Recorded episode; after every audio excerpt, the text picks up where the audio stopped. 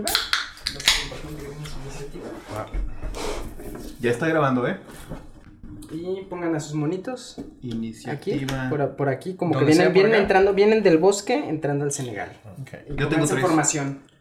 Sí. Aquí, aquí ¿Tú cuántas literalmente entrando casi. Gracias. Ok, nuestro peleador. Sí, yo este sí vengo por atrás como hechicero. Ok.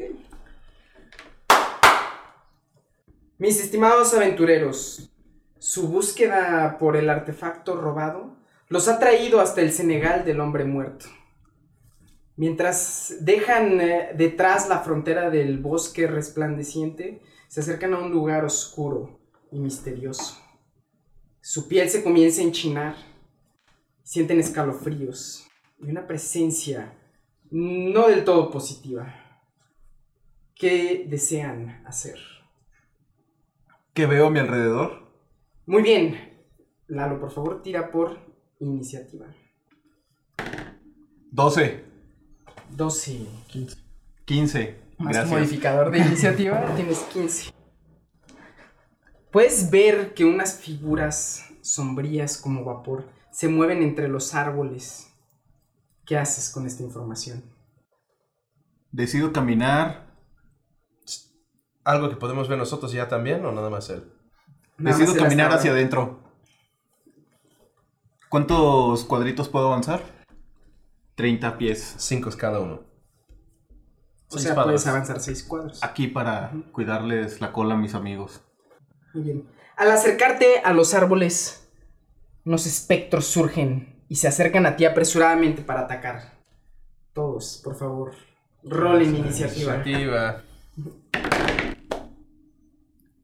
¿Le agrego mi multiplicador? Sí. 19. 16. 13. 19, 16, 13. O sea, me la pelaron. No, pues vamos a ver. Eh, Vamos. Al adentrarte de manera eh, imprudente hacia el Senegal, Te los, los espectros logran rodearte rápidamente y tomarte por sorpresa. Uno de los espectros levanta su mano como garras espectrales y te intenta atacar. Falla.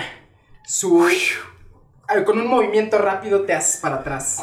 El otro espectro se prepara para atacar.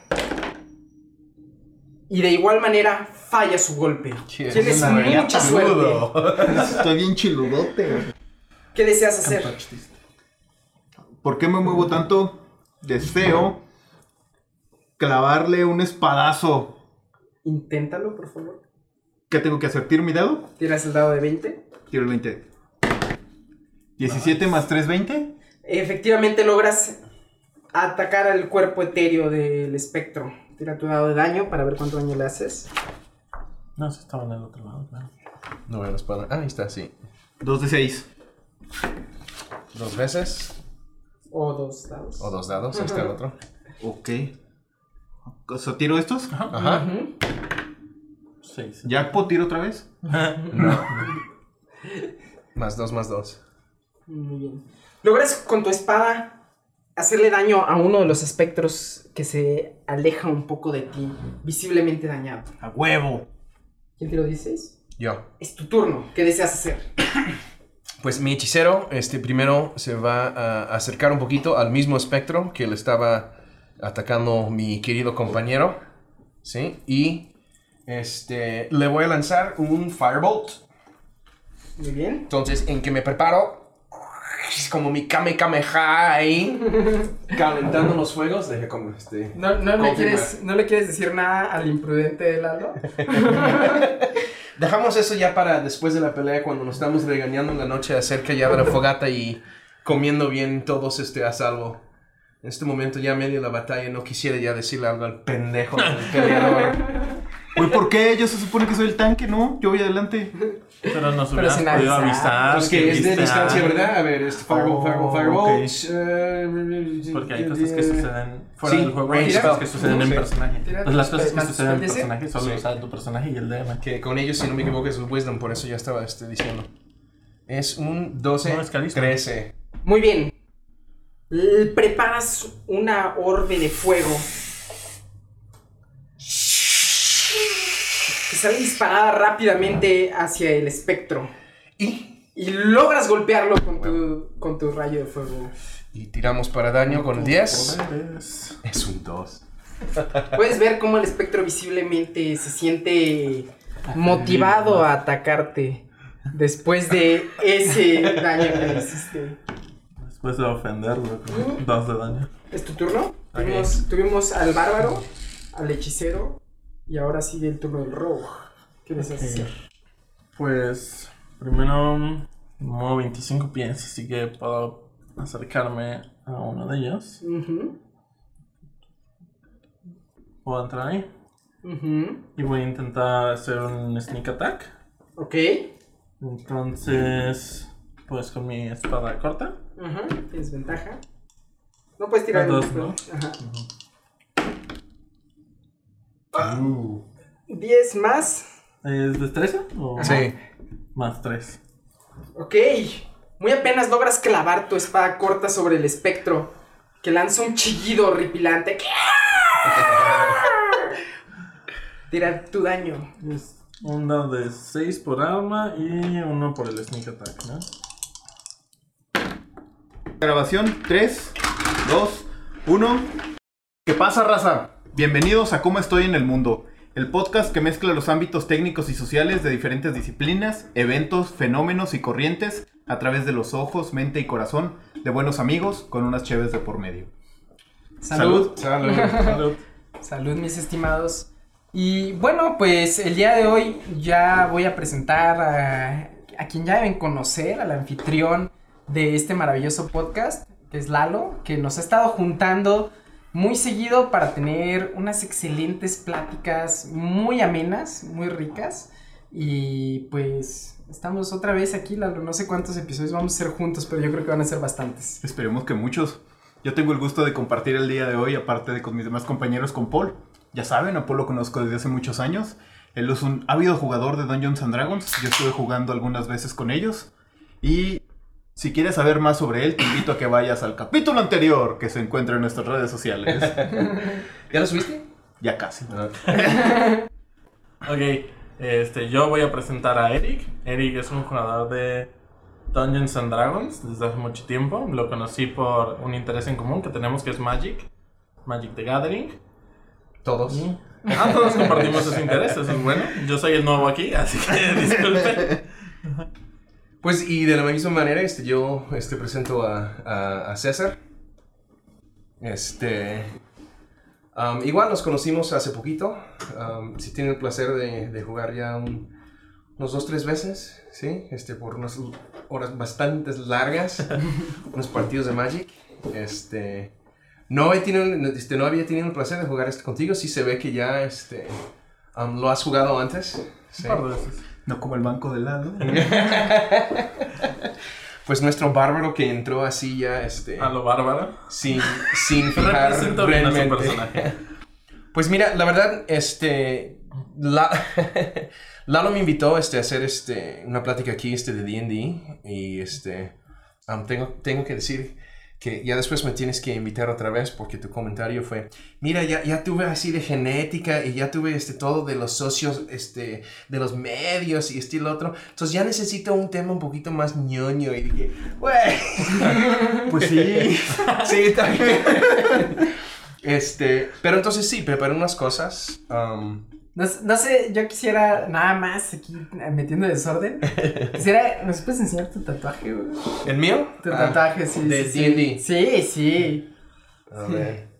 No sé si alcanza a ver ahí en la cámara, pero este, ¿En este qué cámara se foto. tiene, tiene, tiene un tatuaje maravilloso de Gracias, un, dado de 20.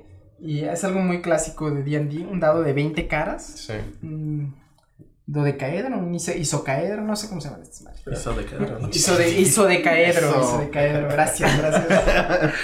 Entonces, sí sabes de D&D. Sí, sí, sí. Ya, y el dragón está envuelto ya cuidando este el dado. Este, si tomaste la foto, pues ya después vas a ver, tiene calaveritas ahí en cada puntito. Voy a hacer un meme con tu cara.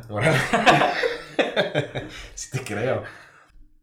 Pues mira, primero, este, bueno, como Lalo platicó ya a mí, este, mucha gente de la comunidad no, no conoce mucho del juego. Am, creo que pues pues como vimos ahorita los tres, yo no sabía que tú habías jugado, César. Entonces, primero quería platicar un poquito de su historia, ¿sí? Muy brevemente. D&D empezó este, un juego de fantasía de rol en el año 1974, ¿ok? Fue... Es más viejo que yo, no manches. ¿Cómo es? Yo tenía, y yo tenía dos años. No manches. Tú tenías dos años. Sí. Bueno, inventado por Ernest Gary Gygax y David Arneson. Este, Gary Gygax es, el, o fue más bien, el padrino este, de Dungeons and Dragons. Ellos antes jugaban un juego de rol así de, de ejércitos y convirtieron las este, reglas en, en lo que es este D&D. Um, a través de los años, pues ha sido ya este, mejorando, evolucionando, este, creciendo de manera increíble, pero la verdad no, nunca ha tenido un auge como en los últimos 15 años más o menos, sí, es realmente cuando empezó. Y en los últimos 10 comentan que este, han vendido más este bonito libro aquí. Es un- es, bueno, para los que nos están escuchando en el podcast, Sí, este Eh, sí es el Player's Handbook. Es un libro que es guía el... Sí, del jugador. Sí. Es el guía de cómo diseñar tus este, characters, este, cómo jugar las reglas en general. Pero en los últimos 10 años han vendido más de este libro que la Biblia. que en toda su historia. Desde, desde sus inicios de- del D&D y la creación de los, los Players Handbooks originales, en los últimos 10 años han vendido más que en cualquier... de- sumado a todo. Y, y qué raro, ¿no? Porque ahorita estamos en el mundo digital. Me imagino que debe haber muchos PDFs. Am, De hecho, yo Sí. solo lo había visto en PDF. No, te presento, te presento el Player's Handbook en, en, en físico. Está muy bonito. Huélelo, está muy rico. Había visto el de Guilds of Ravnica. Ese, el original sí lo había visto. Aquí está también. Como ven, la ñoñería no conoce límites. Bueno, y, y, eh, hablando de libros, ahorita que estás contando de la historia, lo tengo prestado ahorita, pero tengo un libro buenísimo. Se llama Empire of Imagination. Ok. Y es una historia que cuenta la, precisamente la historia Ah, de la creación de... de la creación de Dungeons and Dragons. Y es, es- Eso sí me lo vas a tener que esperar, este prestar. Sí, en cuanto me lo devuelvan, lo tiene Jules. ¿Pero en inglés Es- o en español? Está en inglés, está en inglés. Lovely. Thank you very much. En- Entonces, en, en ese libro cuentan una historia que yo no. Bueno, ya ni siquiera sé si viene en ese libro o la tomé de algún lugar de internet, pero como que quiero pensar que viene ese libro. Está un poquito dramatizado el- el- la historia de la creación de la historia. Está bastante... No, de- sí es, sí fue un drama. ¿eh? Pues, pues cuenta la historia de que está la esposa de Gary, Gary Gygax Ajá. y, y que se desaparecía Gary así muchísimo, ¿no? Y ella Y ella pensaba, pensaba que que lo estaba engañando, Sí, exactamente, exactamente. ¿no? Y entonces cuenta ella que, Sí. que, que un día así como que pues lo siguió sigilosamente para tratar de descubrirlo en la movida. Y la imagen clásico de todos los ñoños, ¿dónde lo encontró? En Encerrado en el sótano de un amigo jugando Dungeons and Dragons. No amarrado, por. ¿eh? Inventando Dungeons Inventando no Dungeons jugando, Dragons. inventando Dungeons and Dragons. Y Gary Gygax solo, ¿qué? ¿Qué pasó? ¿Qué necesitas? para que vean que no hay ninguna mujer. Sí, sí, sí. Yo, yo he tenido ya este placer de hablar este, varias veces, este, uno por teléfono y en chat, um, con uno de sus hijos, quien ahora sí es realmente quien guía todo el movimiento, que es Luke Gygax. Um, eso sí, ya es, es una historia un poquito más larga. Ya, simplemente él está parte de un grupo en Facebook donde yo este, este, fui este, modera- este moderador. Um, un grupo que, y fíjate nada más, ahí, te va algo ya que muestra un poquito cómo ha crecido ya este, La comunidad. Ajá. Yo entré en. Yo entré en febrero de creo que 2018 más o menos. Y esta página de Face tenía 200 personas más o menos. En los próximos dos años llegamos a tener casi 50 mil miembros. En una página de Face. 50 mil jugadores de Dungeons and Dragons que sabemos. Que por- conocemos. Que conocemos, ¿no? Sí. Por, por- por ese grupo. Es. Y mira, tú, tú dijiste algo ahorita ya interesante, de, de la ñoñez. Y de veras fue ya el siguiente tema este que, que quería tocar. Está muy relacionado con lo mismo. Estás hablando de, de un juego. Yo lo empecé a jugar en el 83, más o menos. ¿ok? Yo tenía como 11 años. um, y si los otros niños en la escuela se dieron cuenta que tú eres un jugador de D&D, fuiste tachado inmediatamente como un noño, como un nerd, y el bullying ya empezó. Sí. Te pegaban. Hablas, hablas de, un, de un hobby que también en los ochentas este, fue satanizado increíblemente por la iglesia. Literalmente, ¿no? O sea, Literalmente. pensaban. Sí, que ya eso es de que si tú estás jugando Dungeons and Dragons, pues también estás invocando el diablo. Al infierno, derecho. Vas a quemar. Entonces, ha, ha sufrido bastantes cosas para llegar a donde está el día de hoy. Ok. Donde es chic cool. No, sí, ahora, ahora ser ñoño es lo, está Es lo- ahí, ¿no? Es lo, es lo de hoy. El homeño ñoño Solo, que solo- sí, solo tuve qué 32, suertudos. sí, solo tuve 32 años de espera para, para que lo mío le Gracias a ustedes a mí me tocó lo tranquilo. Sí, sí, sí, es... es... ¿Desde, ¿Desde cuándo? Bueno, ya nos dijiste desde el 83. Tres. Yo jugando del 83. ¿Y, ¿Y tú, César, desde cuándo llegaste a jugar Dungeons and Dragons? Yo jugué Dungeons and Dragons hace como unos 4 o 5 años, no hace mucho tiempo. Ok. Tuve un primer acercamiento como hace unos 7, 8, pero muy, muy, muy casual. Así, mucho menos técnico que solo el primer turno de un combate que hicimos. Y nada, nada guiado, pues. O sea, Mm. Así muy, muy, muy Pues básico. estás en presencia de dos muy buenos DMs. Y, y yo, yo le cedo ya todo a Paul ahí. Sí, es un excelente ya DM. Sí, Bueno. tiene, tiene el carisma y el, el habla. Porque los, solo he tenido dos Dungeon Masters antes. Y no eran muy expresivos. De hecho, uno se trababa para hablar y le hacíamos burla porque hacía mucho esta gesticulación.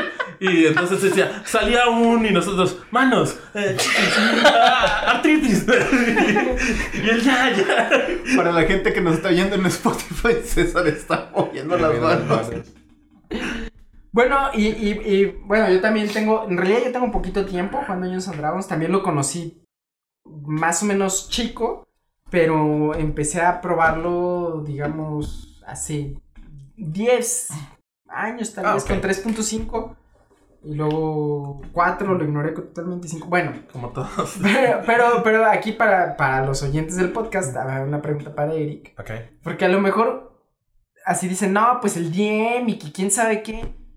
¿Qué es eso? El DM. ¿Qué es el DM? ¿Qué, qué, ¿Cuál fue el rol que yo estaba teniendo ahorita en el opening? Y los dados, ¿qué onda con todo eso? Y esta hojita aquí que dice. Ay, me, sa- que me es salté un poco. tres. Ah, mira, lo podemos regresar ya después. Sí, y es buen tema para este cerrar ya después. Ya, ya brincamos mucho de lo que vamos a hablar ahorita, pero este. No, no, no, no. Está mejor así, Sí, semi-estructurado. fluye, Fluye, fluye. Um, la verdad sí, este, pues ya vieron, ese sí me dio mucho gusto que pudimos abrirla así. Ya, ya vieron físicamente o escucharon, perdón, también tenemos que acordar, este, de cómo funciona. Entonces, para los que no estaban viéndonos, aquí ya estamos sentando a la mesa, tenemos una hoja así, este, como cuadrícula, este, donde Paul, este, pintó con este marcador para pintarrón, este, unos árboles y unas cosas, y pusimos nuestras figuras aquí. Eso sí ya hace la ayuda visual.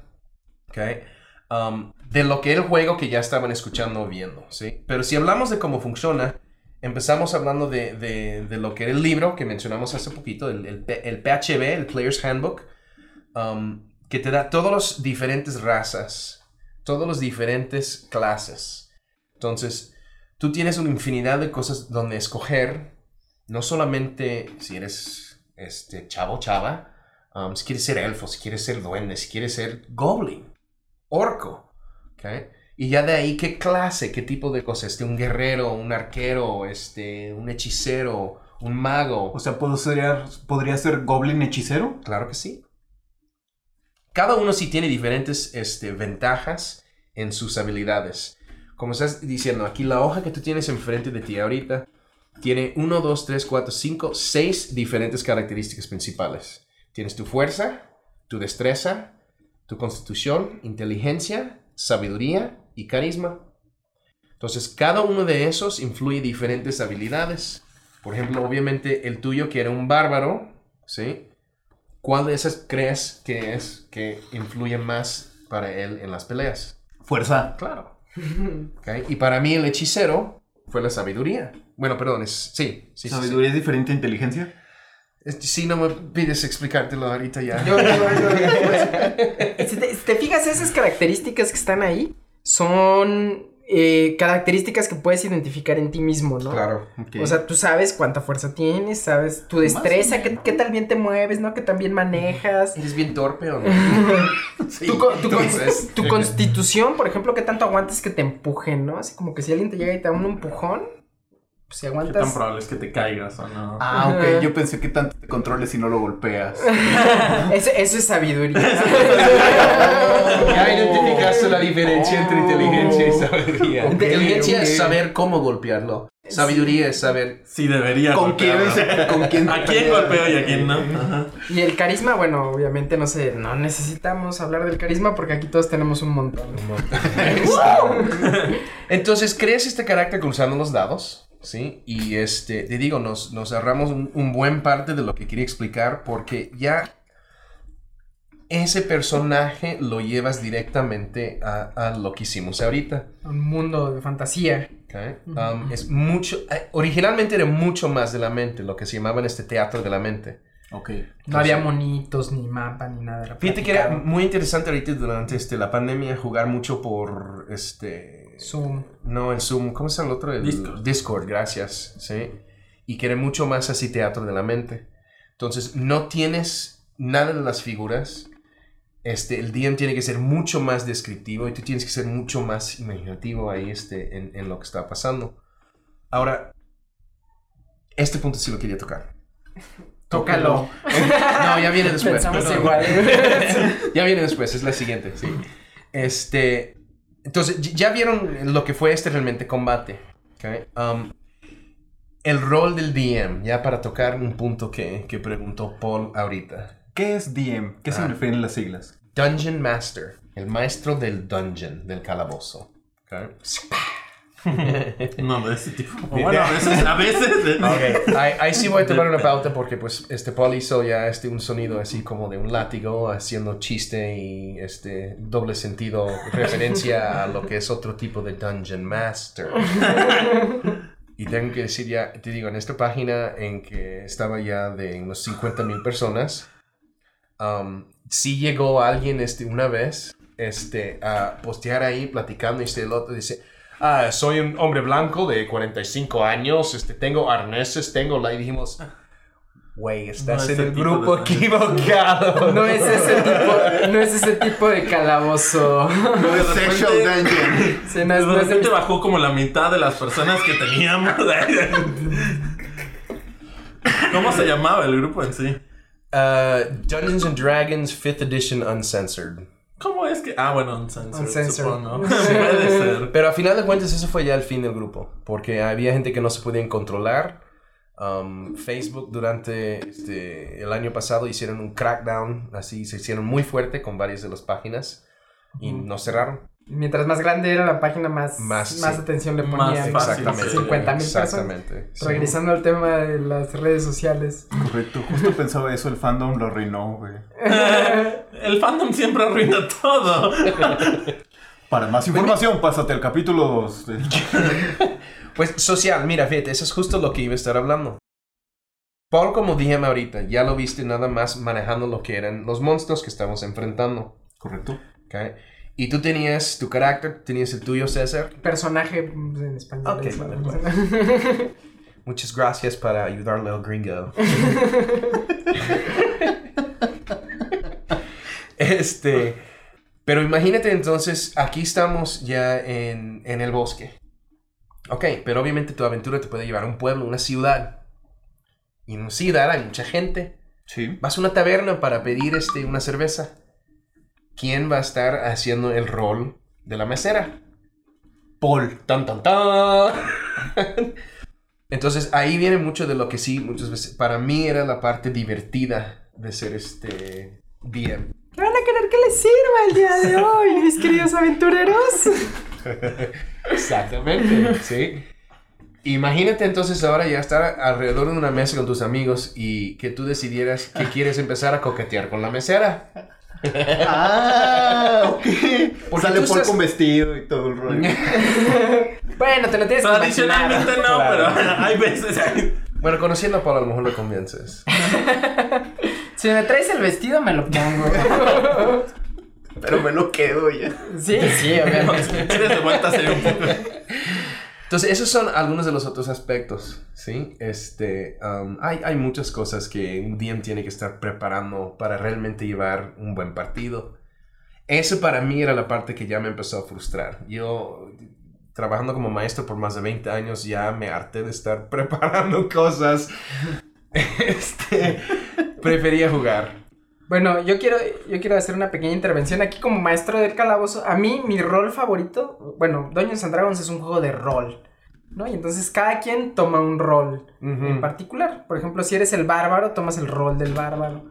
Si eres un hechicero, y así sucesivamente, ¿no? Y tú le puedes dar, imprimir la personalidad que quieras Ajá. a ese personaje. A mí, como maestro del calabozo, Sí. me gusta estar cambiando todo el tiempo de roles, ¿no? Y me gusta Sí. mucho. Y efectivamente, como dice Eric, hay que preparar, ¿no? Para empezar, yo escribo historias. O sea, escribo un mundo. Entonces, es, es bastante trabajo que me medio prohibido jugar porque tengo que acabar un doctorado.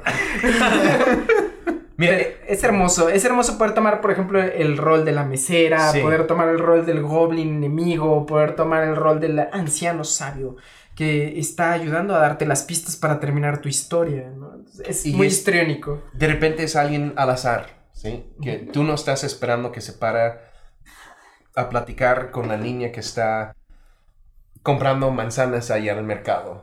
Pero el personaje de uno de tus jugadores dice, ah, qué linda niña, quiero, hablar con ella. Ay, ¿por qué invitamos Niña, a ella? Pero eso es, lo- es también es lo interesante, porque de repente, como maestro del calabozo, dices, "Oh, ¿sabes qué? A lo mejor sí aquí puedo darles un giro. Sí, Y- y yo creo que está muy interesante lo del Dungeon Master porque. Porque a pesar de que tienes un guion, o sea, planeas una historia como tal, muchas veces tus jugadores te, te guían a la improvisación. O sea, tú puedes tener un plan para tu partida, pero los demás jugadores pueden tener otra cosa en mente. Por ejemplo, en alguna ocasión que estábamos jugando, pues nos llevan así como a una taberna con el plan de que de que preguntemos, ¿no? O sea, estábamos buscando a alguien en especial, pero en vez de eso nos pusimos a hacer un desmadre en la taberna, Exacto, nos sí. vetaron del pueblo, y o sea, al final de cuentas, el, el Dungeon Master no tiene planeado eso, o sea, lo tiene que ir improvisando en- al momento y terminan haciendo cosas inesperadas, Mira, cosas O fuera sea, de eh, te lugar. pasaste el trabajo del Dungeon Master por el arco del triunfo. Sí. Sí, a veces pasa Fíjate, mucho es- eso. eso, eso es específicamente ya, o sea, a- aquí sí voy a agarrar la palabra un poquito, porque eso para mí, esto para mí es lo más increíble de este juego, ¿ok? Y, y lo voy a explicar de la manera de que yo lo viví. Y es, este, este es un juego de contar una historia en comunidad, ¿ok? Pero como viste ahorita, Paul ya diseñó esto. Entonces, va- vamos a empezar con ese punto. Y explico. Yo empecé a diseñar, tenía una historia en la mente. Ah, ¿sabes qué? Sí, híjole, qué chido. Con, con este malvado como, como el, el boss final, el jefe final de toda la aventura. No, y esta es la historia y por, qué es, por eso andan atrás de él. Y vas creando una historia en tu mente y dices, bueno, ok. Entonces, ¿dónde lo voy a empezar? Esta fue la primera vez que yo creí mi propio mundo y aventura para D&D. Y dije, bueno, ok, quiero que, el clásico, que conozcan una taberna, ahí se juntan todos. Entonces dices, bueno, ok, ¿quién está en la taberna? ¿Qué está ahí? Literalmente dices, ok, mira, hay una mesa, este, la otra, hay una mesera, esta es la dueña, la- este, hay unos soldados que están tomando aquí. Y como DM tal cual, dices, "Hmm, ok, necesito pensar un poquito en quién son cada uno de ellos les das un poquito de, un- de una historia, aunque sea chiquito, cómo están vestidos, para dar esas descripciones. Pero tal cual como está diciendo César, nunca sabes qué van a ser tus jugadores. Entonces yo dije, bueno, si quieren salir inmediatamente, ok, ahora sí tengo que pensar en cómo está el pueblo. Entonces salí del bar en mi mente, diseñé la plaza, la casa este de este del, del, presidente ahí del pueblo, la iglesia al otro lado, las flores y en el jardín enfrente. Ay, la casa así todo destruida aquí, la panadería. Empiezas a crecer, oye, ¿y si van por allá? ¿Y si van por allá? ¿Y si van por allá? Salí del pueblo. Dije, bueno, ok, aquí hay un bosque, hay montañas, hay otro pueblo para acá. Empiezan a salir las diferentes caminos que quizás pudieran tomar y vas desarrollando esta historia. Y de repente... No, ¿sabes qué? Vamos a ir este, para allá. Al otro lado, donde no tengo Pues me nada. regreso. Me regreso a donde estaba. Pero de lo mismo es lo que digo, o sea, tú, tú tienes esta historia en tu mente que ya lo has estado escribiendo, pensando cómo van a ser las aventuras. Y de repente llegan tus jugadores y lo maravilloso es lo que pasa. Cambian todo. Cambian todo y empiezan a crear su propia historia adentro de tu historia, adentro de tu mundo. Entonces tu creación sigue ahí, Más o menos. pero ya ellos lo hicieron viviente. Ah, Exacto. Ellos Sí, ya sí, lo hicieron viviente. Mira, yo te, te voy a contar rápidamente, muy rápidamente, lo que yo hago como Dungeon Master. Yo no, yo precisamente por esa frustración de hacer todo un mundo y encontrarme después perdido, este, lo que yo hago es que generalmente utilizo, hay muchas herramientas en línea eh, para crear mundos fractales y demás. Y yo hago como un, continente, ¿no? Primero, primero hago todo, todo el, el- el mapa general del continente. Y luego, dependiendo de lo que partida a partida pasa con mis jugadores, yo soy muy bueno para la improvisación, la verdad. Me gusta, y es lo que más me gusta. Y entonces, dependiendo de partida a partida, así como dice Eric, voy dándole vida al mundo y, y voy decidiendo cómo se va construyendo la historia, literalmente capítulo a capítulo, ¿no? Entonces, para mí es muy, muy agradable poder hacer eh, ese ejercicio de creatividad y de imaginación y pues de actuación, ¿no? También, porque Claro. también, porque también, exactamente como dice Eric, nunca falta el jugador que va a hacer algo eh, que no te esperas, ¿no? Algo 100% inesperado.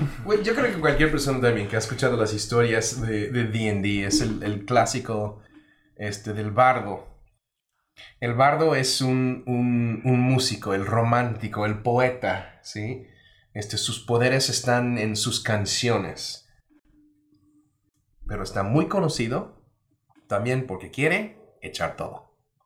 Como que echar todo. Ah, ok. Entiéndase una connotación sexual. Claro que Ah, ok. Ese Sí, es, es el, puro hedonismo, fiesta, beber.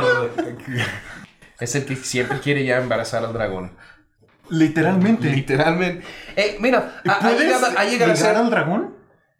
Puedes Es lo que te estamos diciendo. O sea, tu mundo ya está viviente. Tus jugadores no les pones límites. Mira, una de las cosas más interesantes para mí de este libro, que se supone que son las reglas, el Player's Handbook, el PHB, ¿ok?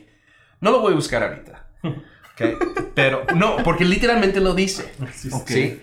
Esto son, no son reglas. Es una guía. ¿ok?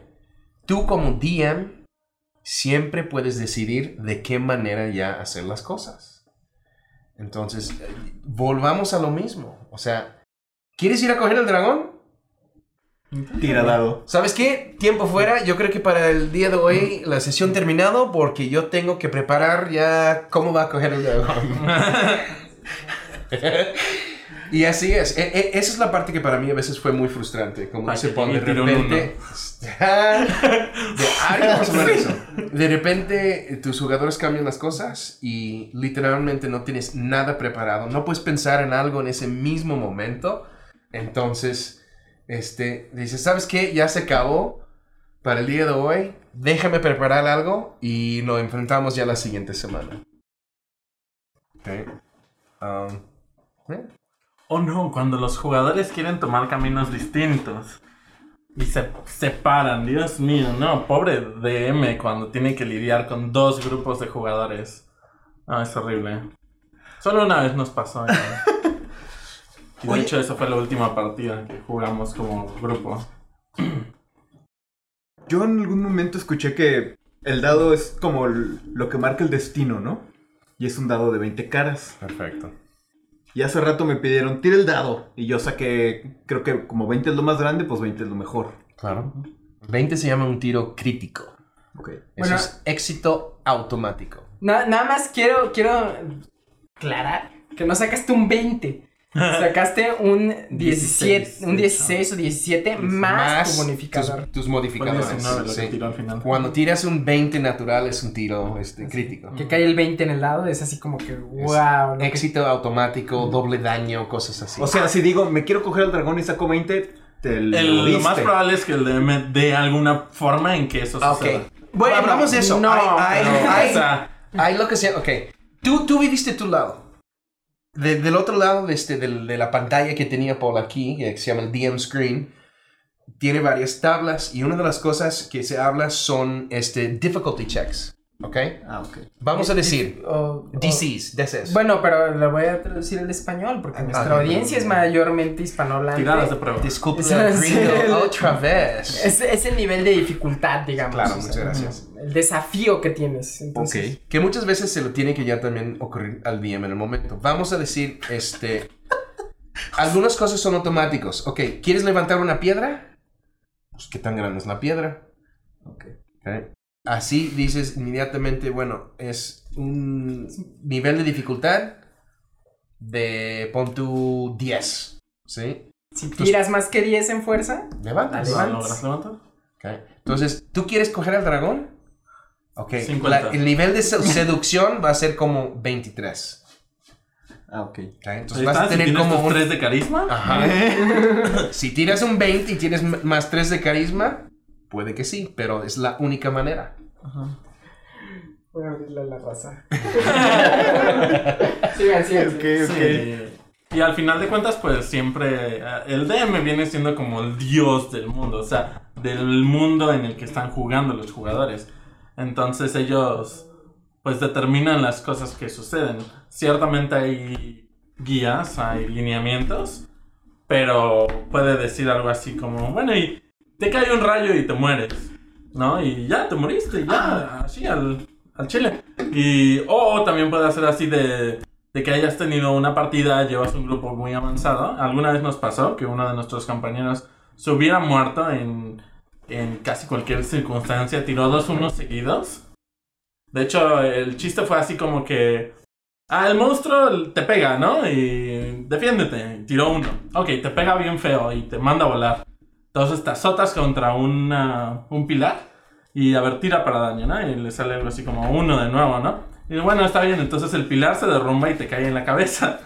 Exacto. Entonces, Y- pero uno- ahí el DM fue así de, bueno, pero no te mueres, o sea, quedaste inconsciente, pero no estás muerto, ¿no? Y al final de ese combate fue así de, bueno, y ya encontraron así como su tesoro, ¿no? Y dijimos, un casco para Luis. Entonces, el 1 sería como a la inversa del 20. Exacto. un fallo crítico. Ok. Critical fail. Ajá, por más bonificadores que tengas, por más características que tengas, un 1 natural prácticamente significa fallo, Perdiste, muerte, algo muy malo. Cuando te sale a ti y estás tirando un hechizo, puede que te explote en la cara a ti, puede que le des a uno de tus compañeros, De nuevo, puede que... todo es a la discreción del DM. El DM. ¿Sí? Él decide qué hacer con tus unos. Y eso es una parte muy divertida de- del, del juego. Bueno, depende de qué lado estás del dado. claro, claro. Bien dicho. Sí, porque a veces el 20 es así. Y entonces le cortas la cabeza de un golpe y la cabeza cae encima del otro güey y lo noquea completamente y los matas a los dos de un golpe, ¿no? Uno no puede ser así de, ah, pues tu hechizo te explota en las manos y pierdes ambas manos y ya no puedes hacer hechizos somáticos por el resto de tu partida. Tu personaje se jubila y tienes que empezar de nuevo con uno nuevo. Toma, ve haciendo tu personaje. Ese, ese DM está muy amargado y tiene algo en contra del jugador. Sí, sí, sí. Sí, eso ya es algo personal. Mira, una, una de las cosas este, que, que tú puedes entender, ya este, has sido jugador de, de Magic de por años. ¿ok? Um, es el lore, es la historia que está atrás de todo esto. Entonces, de igual manera, ok, imagínate, Magic empezó en el que 92, 93, por ahí. Así es. Sí, van a hacer su 30 aniversario este siguiente año. Este, entonces imagínate to- toda la historia que está ahí. Ok, pues agréguele otros casi 30 años más para entender el nivel de historia y lore que está acá. Y está impresionante de veras este, desde las cosas. Aquí en las manos tengo un libro que se llama Mordekainen's Tome of Foes. Mm, ok. Para allá. Aquí, Ah, es el mismo Mordekainen que conozco yo. Es el mismo, sí. Sí. Y una de las cosas más fascinantes, este, sí, sí le quería este, tocar un poquito el tema, especialmente ya que estoy viendo que tenemos el tiempo. 20 minutos Sí, aproximadamente. es The ¿Quedan Blood- o...? Ah, ok. Quedan, sí, exactamente. Es The Blood War, la guerra de sangre. ¿ok?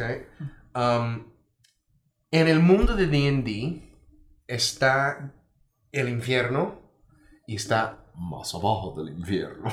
Ah, hay algo peor. Sí, y de hecho ahí viven o los diablos o los demonios. Y los diablos realmente en el mundo de D&D es lo único que al resto del, del plano se mantiene a salvo de los demonios, que realmente son pura maldad. Entonces la guerra de sangre es una guerra entre los diablos y demonios que ha estado ya pasando por siglos y siglos y siglos. Este, de los diablos, literalmente ya, este, pues guardando nuestro mundo, de, este mundo de, de- de la invasión de los demonios. ¿sí? O sea, los diablos son los buenos. Sí. Bueno, Eh, más buenos que los demonios. Son los menos sí. peores. Bien dicho, bien dicho. Entonces sí, hay, hay décadas de historia y lore acerca de todo esto también, que, que le da un toque realmente impresionante a, a lo que puede ser tu juego. mm, e- efectivamente, no, bueno, perdón, me distraje un poco, pero puede, puede uno eh, hacer su propio mundo o Ah. unirse al mundo que ya, que ya otras personas han hecho, ¿no? Es lo bonito de D&D, ¿no? Sí, el Senegal del hombre muerto. favorito. Mi favorito. Entonces sí, claro, o sea, uno se puede, uno puede inventarse. Yo, a mí me gusta más inventarme mi propio mundo porque me da flojera leer todo lo que hay que leer de un mundo que ya alguien hizo, ¿no? Y digo, bueno, para mí es más fácil andar en la improvisación, pero no cabe la menor duda que, o sea, las historias que ya están hechas y que ya están, Están- escritas Increíbles. y además, Increíbles. como Dungeon Master es muy fácil de seguir Sí. un libro, ¿no? Un libro es una guía de cómo va a ir el juego. Y entonces esta historia que tiene Erika aquí es una manera de, de que tú no tengas que dejar de lado tu trabajo. De profesor por 30 años. sí, sí, solo, solo puedes tomarlo y, y dirigir el juego. A, a lo que está refiriendo Paul, pues mostramos otro libro rapidito entonces. Aquí vamos. Este, Tomb of Annihilation. Y para allá. Ok. Um, pudiéramos decir que esto ya fue algo reimpreso, que originalmente fue... ¿Qué, Lalo? Ochen... No, si fue más para acá, ¿no? ¿Cómo se llamaba? La tumba de aniquilación de Acererak. ¿Dónde está? Um, esto está este, reconocido como una de las mejores aventuras ya publicadas por parte de D&D. Y lo que está comentando Lalo Este podcast aprueba la tumba de aniquilación como la mejor aventura de D&D. Um, fue originalmente un, un puro calabozo que fue diseñado por parte de Gary Gygax, que lo usaba en, este, en, los, en los cons, ¿no? En como Comic Con, este, Dungeon Con, como sea, ya sabes, se juntan todos los niños ahí en su cosplay y... Entonces él hacía competencias con su calabozo. Después um, se hizo una mini aventura del puro calabozo. Y ya con este libro de la tumba de aniquilación, este fue la primera vez que fue integrado a toda una aventura con una historia. Y la verdad sí está impresionante. Sí, pero como dice Paul, está completamente... Bueno, no. Muchas de las otras aventuras sí están muy guiados, muy lineales. Este fue uno de los primeros y de hecho creo que sí está aquí, lo podemos ver. Tie- Tiene. un- Es, un- es un el primero que hicieron, que es un mundo sandbox, caja de arena. Oh. Entonces ahí está el mapa. Ese, ese es para los General. jugadores. Sí. Y ese sí es para Dungeon Master. ah, ok. Puedes ir descubriendo áreas, como en Age of Empires, que mientras vas explorando las Se personas- descubre, sí, ah, así. qué chingón. Y completamente abierto para donde tú quieres ir a explorar. Pero dices que entonces ese dungeon fue hecho como para competencias. O Sí. sea, es. ¿Quién pudiera llegar más lejos en menos tiempo? Ah, y se reunían así como de decir así de, ah, bueno, vamos a ir a participar como party. Y- Sí. y que- bueno, he escuchado que hay personas que, o sea, tienen a su personaje, lo suben a nivel 17 y lo llevan a otras partidas. ¿Eso qué tan viable o legal es? Así de, no, yo puedo... O sea, hay una certificación, alguien que te diga este personaje es 100% real, no fake, y tiene el link en la descripción. O puedo yo ponerle nivel 17 y, y Bueno. ponerle más 20 a todo. Y Eh, es y- buena pregunta. Tú, tú puedes, tú podrías tomar y hacer un, o sea, con el Player's Handbook, Ajá. tú puedes construir un personaje del nivel que se te antoje. Sí. No, porque es- esa es la idea, ¿no? O sea, que tú, que tú, lo, que tú lo puedes construir... Eh.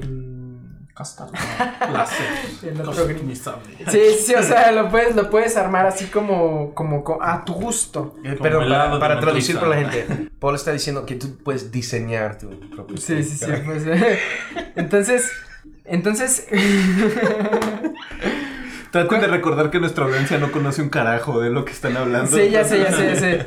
Bueno, hablábamos de la fuerza, la destreza, la constitución, Ajá. ¿no? Entonces, eh, el, el libro tiene las indicaciones De cómo. de, ajá, de, de, de qué, de qué nivel eres, ¿no? Si, si eres nivel 1, nivel 2, nivel etcétera, cuánta fuerza puedes tener, ¿no? Y dependiendo la raza que tengas, si eres un orco, tienes más fuerza que un humano, Exacto. ¿no? Si eres un humano, tienes más fuerza que un, que un, un halfling, que es como un hobbit, pues. Y, y así sucesivamente, ¿no? Entonces, en el libro está lo que te da para construir un personaje de ese nivel. Si tú, y, y- y esto sí me ha pasado un poco, ¿no? No mucho, pero hay jugadores que buscan abusar de las mecánicas del juego para hacer sus personajes extremadamente Optimizados. así optimizados, extremadamente poderosos, Ajá. Y entonces alguien como Dungeon Master tiene, el- puede a discreción Sí. decir, mira, ¿sabes qué? Tu personaje aquí no, no va a funcionar así como tú quieres, porque, porque si no, no va a ser divertido para nadie, no va a ser divertido. Pues o sea, está roto. Vas a está estar sí. roto, sí. Le pones a su enemigo exclusivo para él que sí le haga. ¿no? Y al- algo muy importante de las convenciones que menciona Eric, nunca he tenido el gusto de, de asistir a una, pero he leído ampliamente al respecto, eh, es que pues precisamente los jugadores llegan de buena fe Sí. ¿No? O, o sea, hay mucha buena fe de parte de los Claro. jugadores para no tratar de ser ese. Ese tipo de Pues eh, a, a eso es lo que iba. La pregunta es, o sea, ¿cómo, cómo puedes saber? ¿Sí? Para ponerlo en términos que también ya este, es un poquito más. ¿cómo, ¿Cómo puedes saber que tu deck de Commander nada más tiene 100 cartas? Ujú, Bueno, al final es buena fe. Pero es, pues, al final de cuentas eso es demostrable en el momento, ¿no? O sea, agarro tu deck, lo cuento y ya. Pero por lo que dice Paul es exactamente lo mismo. ¿Cómo sé que porque lo subiste esos niveles? O bueno, ahora me dicen que lo puedes crear desde un nivel alto. A mí siempre me hicieron crear personajes nivel 1. Pero de haber sabido, hubiera empezado a un nivel más alto. Gracias. No, pues es de, igual es, es a discreción del DM. Yo, mira, por ejemplo, en este, en esta aventura que estamos este, hablando de la aniquilación, está sumamente difícil. Una de las cosas que recomienda es que cuando tú lo empiezas, asegurar que tienes un personaje de respaldo. O sea, porque lo más probable Si lo borras, es que lo va a morir, exactamente. Sí. También, también. Lo clonas antes. Entonces, una de las recomendaciones es, o, ¿sabes qué? Puedes decirle a tus jugadores que empiezan mejor en nivel 3. Ah, bueno. Entonces, hay, hay maneras de ¿Es razonable hacerlo. tres? En un grupo, yo, por ejemplo, Yo les empecé en la ciudad 10. principal de nivel 1. Hicieron sus mini aventuras ahí hasta subir al nivel 3. Antes que los dejé salir a la selva donde está realmente el peligro. Mm. Entonces, hay maneras de. Sí, no, y, y es así como. Pues hablamos de buena fe. Y, y que también el Doña Master que está en estas convenciones generalmente casi casi se saben de memoria los libros. Sí. Entonces pueden ver tu hoja y decir, "Oye, Esto no es legal". Ajá, esto no es legal, exacto, ¿no? Así como que no Sí. te pases de lanza. Entonces, Pues, el otro es como dices, o sea, el, el comentario que yo hice de cómo saber que tu deck tiene 100 cartas, pues ahora las cuento rapidito. Pero por lo mismo que dice Paul, ¿cómo puedo saber que el carácter es así? Si, si no conozco las reglas por memoria, vamos a agarrar tu hoja y hacemos este la matemática, Matemática. para ver Mm. si realmente pudiera estar ahí. O sea, sí, sí se puede. la palabra con M. Dungeons and Dragons en realidad es un juego para enseñarte a sumar y restar. No le digan a los niños. No le- Vamos, Solo mira, voy a, voy a tomar eso como ya punto ya para cambiarle un poquito aquí el tema. Ah, Sí. para rematar con el. Este. Tu, tu podcast se trata ahí este, de, de cómo las cosas que estamos platicando realmente ayudan, se pudiera decir, Impactan. impactan a la sociedad. Um, de lo mismo con el auge que ha tenido en los últimos años. Um, quizás también cómo se ha abierto un poquito más las mentes de, de las prácticas este, de psicología, psiquiatría, este, sociología, nómbralo. ¿ok? Um, sí se ha puesto en práctica para usarlo de muchas diferentes maneras para el uso, pues médico, realmente se puede decir. No, no lo he estudiado mucho, sí, sí lo había escuchado, este, pero sí agarré este, unos puntos aquí este, de, de, lo que específicamente sí está este, ayudando. Uno de los, los que estaba leyendo menciona este, especialmente la ansiedad en jóvenes en la secundaria o prepa para poder socializar. ¿Ok?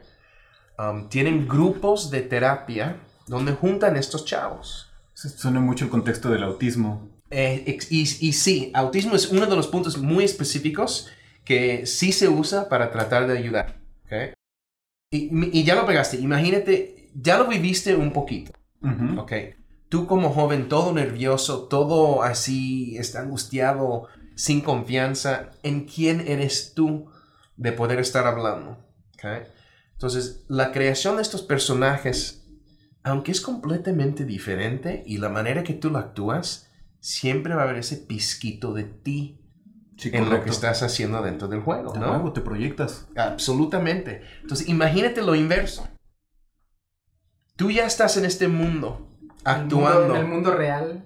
No, en el Ah, mundo, fantasía mundo de ¿sí? sí, sí. Y, y, tu, y tu maestro de calabozo te fuerza a ir a pedir una cerveza en la taberna y hablar con la mesera. ¿Ok? Y si los chavos quizás empiecen un poquito ya... Van practicando. Exactamente. Entonces, por eso digo, tú dices, si proyectas un poquito para acá, entonces hazlo al inverso. Claro. Los mismos este, habilidades y, y técnicas sociales que van practicando dentro del juego, convierten al mundo real también. Entonces, ha sido el beneficio por, por especialmente en esa área, este, a, a mucha gente, a mucha gente.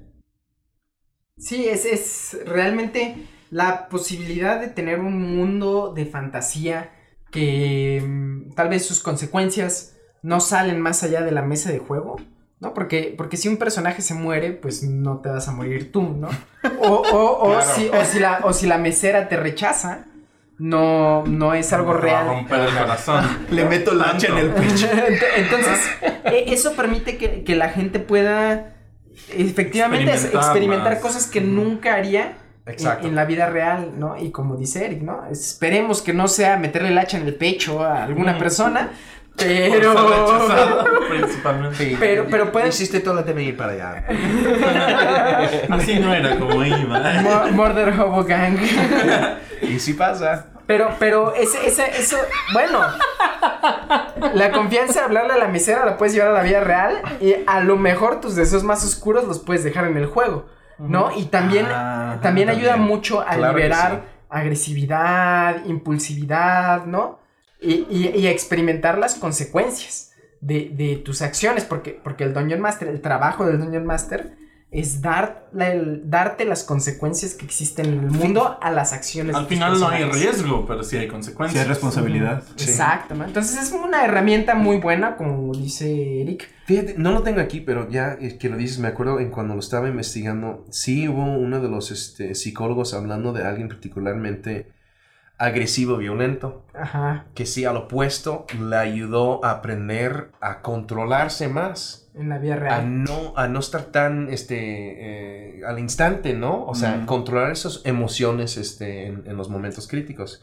No lo copié. ¿Y eso cómo se logrará? O sea, tendrán que eh, explotarlo en el juego así, comportarse de manera violenta en el juego para no comportarse de manera violenta afuera, o tendrán que experimentar algo calmado en el juego para Pues yo intentar. Creo que es lo que está diciendo, o sea, tienen las consecuencias. Entonces, estos, estas sesiones, cuando hablamos de usar de esta manera, sí son dirigidos por alguien calificado. Sí, Claro, sí, o sea, si Sí. es un psicólogo clasificado. Entonces, directamente, entonces, puede ya dirigirles a esas situaciones que quieren que se enfrentan ¿no? para lidiar con esos problemas. Eh, eh, en resumen, creo que es una herramienta, no solo, para, no solo para las personas que tienen problemas para socializar o problemas de agresividad, sino a todos nos puede servir mucho tener este momento de imaginación, porque Dungeons and Dragons es el, el ejemplo más fuerte de imaginación que se, que se me ocurre estructurado en un juego y en un producto. Claro. Y eh, tener ese, esas experiencias imaginativas, eh, cosas que nunca sucederían en la vida real, fantasía y demás, nos ayuda a todos a, de alguna u otra manera, a ser mejores personas, ¿no? A liberarnos, a, A liberarnos. a- a sacar un poco el estrés, a tomar un poco de la confianza, a tomar un poco de la fuerza, etcétera, ¿no? O simplemente a tener un hobby. Para más referencias sobre los pasatiempos, visita el capítulo número uno de este podcast.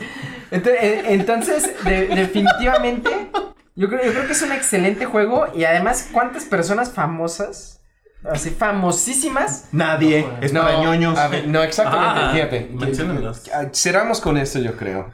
Eh, gracias, Paul. no, no es nada? Este, um, como dije, ya el, el auge que ha tenido y, y la manera que ya es este, todo chic para estar jugando este D&D. Ah, para hablar de un nombre grande, Vin Diesel. ¿Eh? Vin Diesel es un jugador. Toreto. Toreto. El señor familia es lo más Sí. importante. Eh, ese- Eso lo aprendió aquí. la familia Pues lo la aprendió en and Dragons. Mira, Él juega desde antes de ser famoso. O sea, para que, porque a lo mejor dicen, ah, pues es que es famoso, famoso, y, sí le y ahora sí es pagaron cool, sí. No, no, no. Ya es cool. yo, yo quisiera hablar nada más de una persona en particular que está considerado ya ahorita ya el, el embajador más grande para lo que es este el juego. Y ese es Joe Manganiello. El esposo de Sofía Vergara. Es De el- Gloria. de Gloria. El- el- Family. el ¿Cómo se llama? El, el de DC también. Su carácter. Ah, Deathstroke. Deathstroke, muchas gracias. ¿Deathstroke es él? Sí, ¿En cuál? en el más reciente de Zack Snyder. Ah, Sí. no, bueno, no lo, no lo he visto, no lo he visto, pero... Y, oh, bueno, y para las mujeres que nos están escuchando, también estaba en la película Magic Mike. ¡Ah! Para el que no ha visto el episodio de Big Bang Theory. este, Bueno, pero entonces Joe, Joe tiene años y años y años y años jugando. Este es conocido también para este, la fisicultura, ¿sí? Es un hombre este, bastante ponchado. Eso no suena para nada ñoño. No, exactamente. Y- No manches, un ñoño guapo. ¿Qué Pe- dijiste? pensé que yo era- Pensé que yo era el único. Sí, permíteme hacerlo. Para los que no lo vieron, hasta el micrófono se giró de la, What? de la ¿qué? incredulidad de que existiera un ñoño guapo. Mira, Joe, Joe peleó con su esposa Sofía para... eh, eh, la casa que compraron tenía este... ah, ni sé cómo decirlo en español. No, un wine cellar. Ah, una cava de vino. Ah, Oh, gracias, sí. Y ella lo quería convertir en un estudio de aeróbica, o sea, sí, y este, y, y de dance y jazz, tap, o sea, baile, todo. Um, se pelearon por eso, no me acuerdo cómo este lo ganó, pero lo convirtió en su calabozo. Este, Cueva de hombre. no, bú- búscalo de veras. Hay entrevistas ahí en YouTube de este, de, de el calabozo de John Manganiello. Es impresionante. Y es uno de los boletos más difíciles de conseguir para las estrellas en Hollywood que quieren estar jugando. Y la mesa está repleto de personas famosísimas. ¿En serio? Sí. Mira, ta- tanto embajador que se hizo que... Bueno, no lo voy a bajar. Hay otro libro, eh, eh, La aventura, la campaña este, publicada por parte de Wizards of the Coast más reciente que se llama Descent into Avernus. Es un viaje al infierno. Um, canonizaron dos de los personajes de Joe Manganiello que él tiene años jugando. Años jugando con dos personajes particulares. Lo metieron en, en- en su aventura ahí. Como caracteres ya están ahí Existen en el mundo del Dungeons canonizados. Sí. Vaya, no, no lo hubiera como alcanzado a comprender antes. Entonces quiere decir que el ñoño, ser ñoño es un concepto social. Pues. Siempre lo ha sido. aunque ha sido ya la... parte más baja de la escalera del nivel social Pero por años. Y, y eso es, exactamente, y eso es lo que este, empezamos hablando, que ya este, tanta cosa ahorita que por años se consideraba tan este, ñoña, así, este, imagínate hoy en día ya la informática. Todo, todos los chavos desde hace años que fueron de los más ñoños porque jugaban con las computadoras. Ahora son los que están en Silicon Valley ya manejando los McLarens, amigo. Correcto. Oye, pues está bastante interesante, pero ya nos comimos una hora de tiempo, muchachos. Entonces, me gustaría pedirles que nos compartan sus comentarios finales, tal vez puntos de cierre, y dar por terminada la sesión. Eh, bueno, pues yo quisiera invitar a las personas que nos escuchan y no nos ven en YouTube, este, a que mm, prueben si conocen a algún ñoñazo que saben que juega Dungeons and Dragons, le digan, oye, ¿sabes qué? Me gustaría probar, o que ustedes mismos prueben. eh, eh, es muy fácil encontrar recursos en internet para, para iniciar en Dungeons and Dragons. Este, entonces, o cualquier otro juego de rol. Yo sí creo que es algo que me ha dado muchísimo en los pocos años que lo he jugado y me ha permitido desahogar mi creatividad de maneras inimaginables. Sí. Entonces, genuinamente yo sí les invito a que, a que investiguen más acerca de Dungeons and Dragons, más allá de lo que sale en, en Stranger Things, por ejemplo, que es el jueguito que juegan los niños de Stranger Things.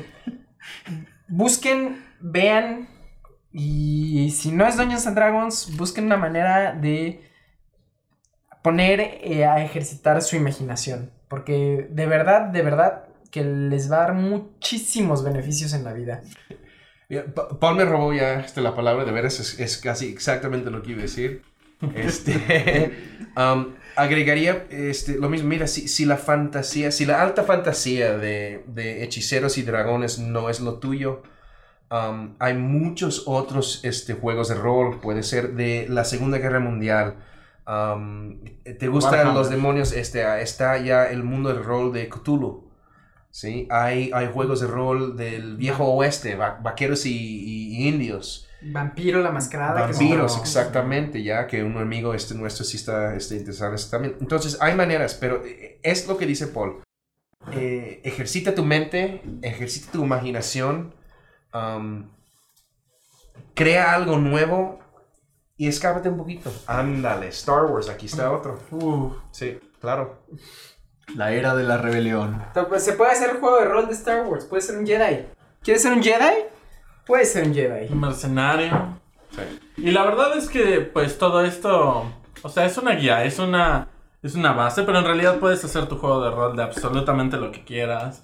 Y, pues, si bien esto sirve como una base, como un, un concepto, pues puedes hacerlo de lo que quieras. Nada más te limita tu imaginación. Y pues... No, pues la verdad es que ah, yo no he jugado mucho, pero hasta me dan ganas de volver a jugar. Puedes hacer tu juego de rol de Godín. hoja, hoja de Excel, el Godín. Y la verdad es que. Pues hay un montón de referencias. Ha habido muchísimas referencias en. en pues en las caricaturas y todo, tan recientemente. Creo que es una oportunidad perfecta de que pues la mayoría lo, lo intente. Además de que tiene algo para todos. O sea, hay personas que les gusta hacer sus personajes rotos y pueden empezar a hacer sus personajes, guiarlos a una forma perfecta de, de cómo ser. Hay personajes, a personas a las que les gusta rolear, fantasear y, y llevar su mundo como ellos quieren. Entonces, Dungeons and Dragons tiene algo para todos. Sí. Una cosa más. Algo, algo interesante que sí, ya para la gente, y, y no sé si después ya es una liga, quizás puedes poner, este, hay un, es otro podcast o es otro cosa en, en- mira, no, no, llega, jamás llegarías ya a la talla, perdón. Critical Role, ok. Uf, con Matt Mercer. Sí. Para, para que la gente pueda ver o escuchar algo de lo que es el juego a su nivel óptimo. ¿Ok? Estás hablando de un grupo de personas que tienen varios años ya jugando. para ponerte en perspectiva de la manera de ellos hace dos años, dos, tres años, rompieron récords cuando hicieron su Kickstarter para ya hacer un, este, una serie animada. ¿ok? Para que veas, aquí está. En 2019 empezaron un Kickstarter para fundar este, una serie animada. Querían hacerse de 750 mil dólares para hacer un programa de media hora. En 24 horas acabaron 4.3 millones en 24 horas. Y para cuando terminó la campaña del Kickstarter habían este, sumado a 11.3 millones. No manches. Suficiente para 10 episodios y rompió los récords de Kickstarters para película, proyectos de película o televisión. O Con sea, 11.3 millones. Entonces, para ver el, el fanbase, o sea, el fandom que tienen ahí, ah, búsquele Critical Role. Ya después lo ponemos. No, cual búscale. Eric se compromete a pasarnos su episodio favorito, al menos la liga, y nosotros lo difundimos. Órale, pues, ahí está. Este, para que sí, como dice este César, este Paul también, para que, para que tiene un toque del sabor de lo que es jugarlo. Muchas gracias, muchachos. No, Fue un ti, placer haber compartido con ustedes. Sus redes sociales, por favor, Paul. Ah, me pueden encontrar ahora en Instagram como ED, EDH-proxys, donde pongo arte de Magic. Y como chico pollo en el resto de las redes sociales, pero no, no, no hay nada interesante que ver ahí. Yo, yo no tengo, o sea, mi Facebook, pero ese sí lo voy a compartir desde acá. ¿De acuerdo? Cualquier comentario para Eric lo, hacen llegar al podcast de Cómo estoy en el mundo. Es una sola palabra, Facebook e Instagram. Y yo me encargo de que les llegue su mensaje. Órale, pues. Y yo eh, tengo un canal de Twitch, se llama Suki Zero, y ahí hago stream. Eh, no he hecho stream últimamente, eh, pues te lo escribo después para que lo tengas. Va. Y este, pero espero poder regresar a hacer streams en, no sé, un mes o dos. Muchachos, pues muchas gracias. Por esto damos terminada la sesión. Muchas gracias a ti, Lalo. de Fue un veras, honor haber gracias. compartido. Bastante divertido. Sí, y, y pues hay que jugar, ¿no? Hay que jugar. Luego, si alguien, si alguien... Rolen por iniciar, hay que terminar el combate, sí, ¿no? Dejaron las rights ahí a los, a los espectros ahí Esperando. esperando. Yo le cargué mi de 19. pueblo. Y el pendejo del Sí, bárbaro. sí, sí.